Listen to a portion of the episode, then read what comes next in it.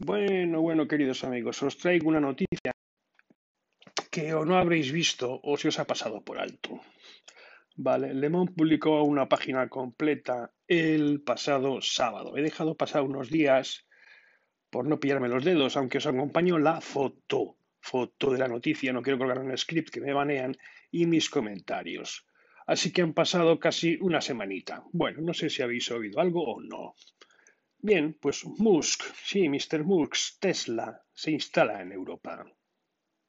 Se ha instalado en Alemania. En Alemania se ha gastado una pasta, cuatro mil millones de euros. Va a dar trabajo a 12.000 personas directas, 40.000 indirectas. Pasa de los sindicatos, porque les va a pagar 2.700 euros al mes brutos, entres como entres, a partir de ahí lo que cobres. La media, la media del sindicato son 2.400. Es tremendo, es tremendo. Y va a tener la fábrica más grande, bueno, va a fabricar al año, quiere fabricar 500.000 coches operativos lanzándolos del 2022. La fábrica estará operativa a finales del año que viene. 18 meses. Venga, venga, rapidito que, que tiene que ser para mañana. ¿Vale? Y a mayores va, va, a crear la mayor fábrica de baterías de Europa. Os recuerdo la pelea, eh, después de tantas historias entre polacos, alemanes, franceses, por crear el campeón nacional de los fabricantes de baterías. Nada de nada, nada de nada. Y BMW y Volkswagen y compañía, pues prefieren comprar las baterías fuera. Fuera. Tiene apoyo total de la población, el 82%. Los verdes no pueden decirle nada porque va a plantar árboles, se va a asegurar el agua no del nivel freático. Los verdes también están a favor. Tiene que venir Musk. Mr. Musk tiene que venir.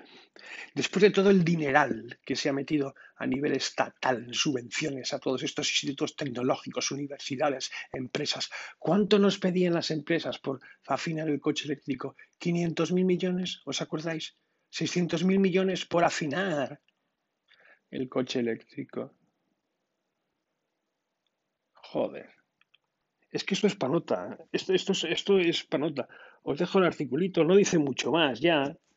Y no sé qué mucho más contaros, es que ya no dice mucho más. Dejarme echar un último vistazo, va a plantar árboles, los verdes locales, nada. Eh, eh, el problema del coche eléctrico, no lo sabemos, son las baterías. Fabricarlas no tanto. Bueno, las tiras raras porque hay que traerlas de algún sitio y tienen muchos problemas medioambientales. El problema va a ser deshacerse de ellas. Claro, es lo que no ven los verdes, ¿no? Los verdes lo que no ven son la gran escala. La gran escala. Hay que poner mástiles eólicos. ¿Cuántos? ¿40.000? ¿En dónde? Hay que poner placas solares. ¿Cuántas? ¿Dos millones de metros cuadrados? ¿En dónde? O sea, no ven eso, eso no lo ven. Ellos solo ven que el papel, ¿vale? El papel.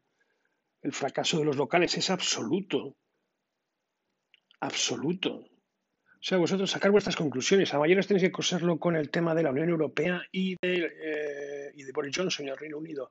Acordaros que la Unión Europea va a prohibir la venta de mm, coches, eh, coches propulsados con materia orgánica, con petróleo, a partir del 2035 creo que es la fecha que se está manejando y los británicos en 2030.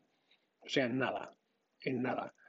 Recordaros que ha habido reunión de la OPEP. Esto, claro, tiene problemas geopolíticos importantes, muchos, porque el petróleo se hunde. Hay petróleo. Hay petróleo de sobra. Pero el petróleo se hunde. De hecho, en la última conversación de la OPEP, que ha sido hace poquito, el petróleo se ha caído un 30% de consumo.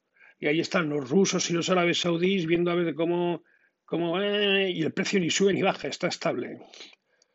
El fracking se ha hundido, o sea, petróleo hay. Pero entonces, como se ha apostado por el coche eléctrico, este no lo ha montado de ayer para mañana. Está trabajando con licencias provisionales, o sea, está en riesgo. Aunque tiene el apoyo de, de la gente y de los políticos, no lo tiene todo cerrado. A lo mejor le toca demoler o cambiar cosas. Y se juega 4.000 millones de euros. Vosotros mismos, de verdad. Yo creo que es una noticia para pensar. Tanto que hablábamos, tanto que hablábamos de, bueno, pues este es un, un sector a seguir que está otro más, otro más, muy tocado de la lado. Fusiones y entierros. Digo fusiones. ¿Cómo era eso? Bodas y entierros. Vamos a ver en qué acaba. Hay que seguirle. Venga, hasta luego.